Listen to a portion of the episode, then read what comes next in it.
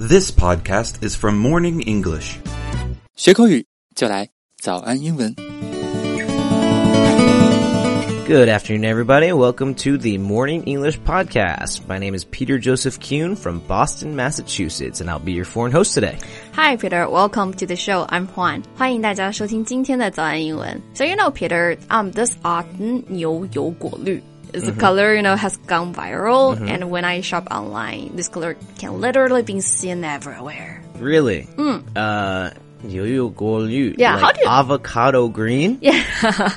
Well, which really side of the avocado? The inside or the outside? I think probably the lighter side. Okay, I, how, yeah. how do you say that? Uh, I guess avocado green. okay. uh, or, or I, I- you know, I'd say light green or Light spring green. green even. yeah. Uh, the outside is like a dark green. I would consider that army green. Oh, army green. Yeah, we yeah. Mm. have that color, army green. 军绿色, right? Yeah, exactly.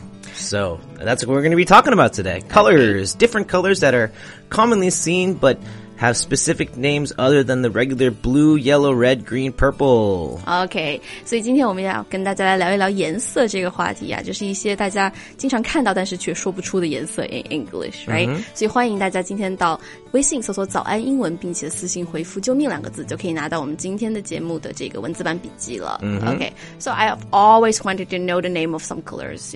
But you know, in Chinese, it's just very simple. Right, like in Chinese, it's usually just like dark, whatever, light, whatever, dark red or dark green, Yeah, right? like mhm. Well, uh, okay, I'm going to first teach you guys about the three different types of colors. So there are primary colors, secondary colors, and tertiary colors. 啊，所以就是首首先颜色的话，大概可以分成三类吧，对吧？所以 primary colors 也就是基本色，嗯哼。然后呢，when we mix the two primary colors together，、两个原色基本色调在一起的话，就是 secondary color。嗯。然后我们再把就是这三个颜色如果调在一起的话，it's gonna be tertiary color。 Yep. Mm-hmm. Yeah, tertiary colors are like a mixture of primary and secondary colors. 啊，所以就更加复杂一些，对吧？ Yeah, exactly. So, again, primary colors are like the ones I just mentioned blue, red, green, yellow, purple, and of course, black and white.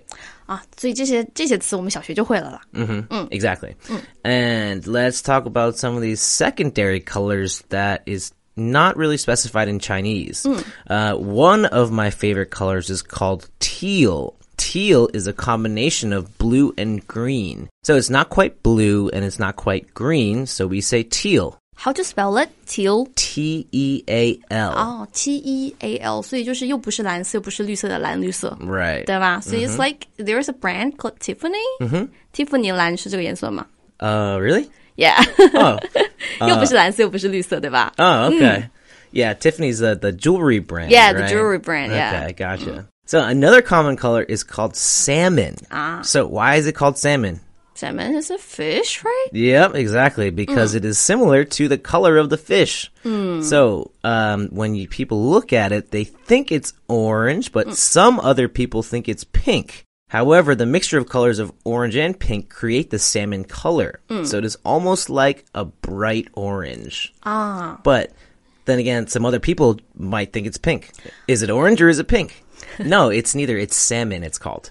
对，所以就是三文鱼的那个颜色，对吧？把橘色和 Yes 粉色调在一起的那个颜色就叫做 salmon。所以 Right 现在有很多这种 lipsticks，很多口红都是就是就是它的色号就是这个 salmon，so they just look great on young girls。 Yep, and there's a lot of uh, sports t shirts I've seen by like Under Armour and Nike. They're salmon colored. yeah. Like I know I've seen a lot of running shirts that are salmon colored. 嗯，很多这种运动的品牌的衣服啊，什么运动上衣啊，top 都是这个颜色。 Right. Another color we have is called violet.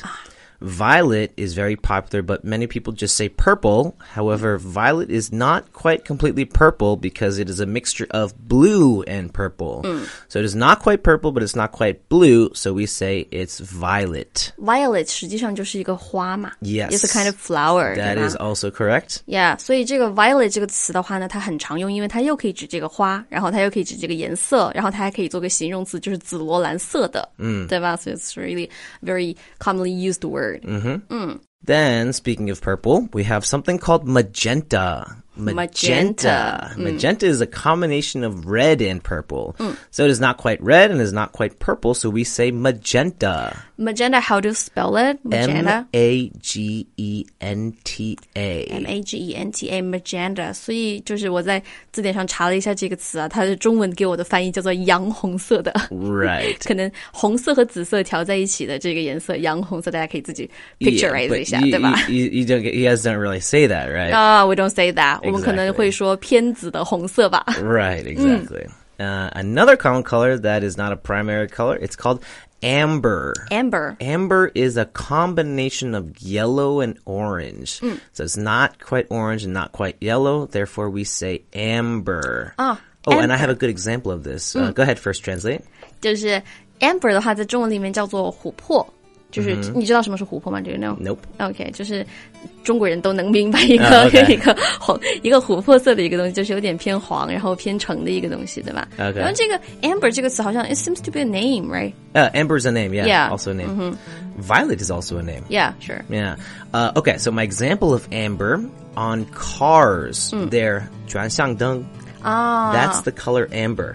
转向灯的颜色是 amber。 Yes OK， That is the color amber.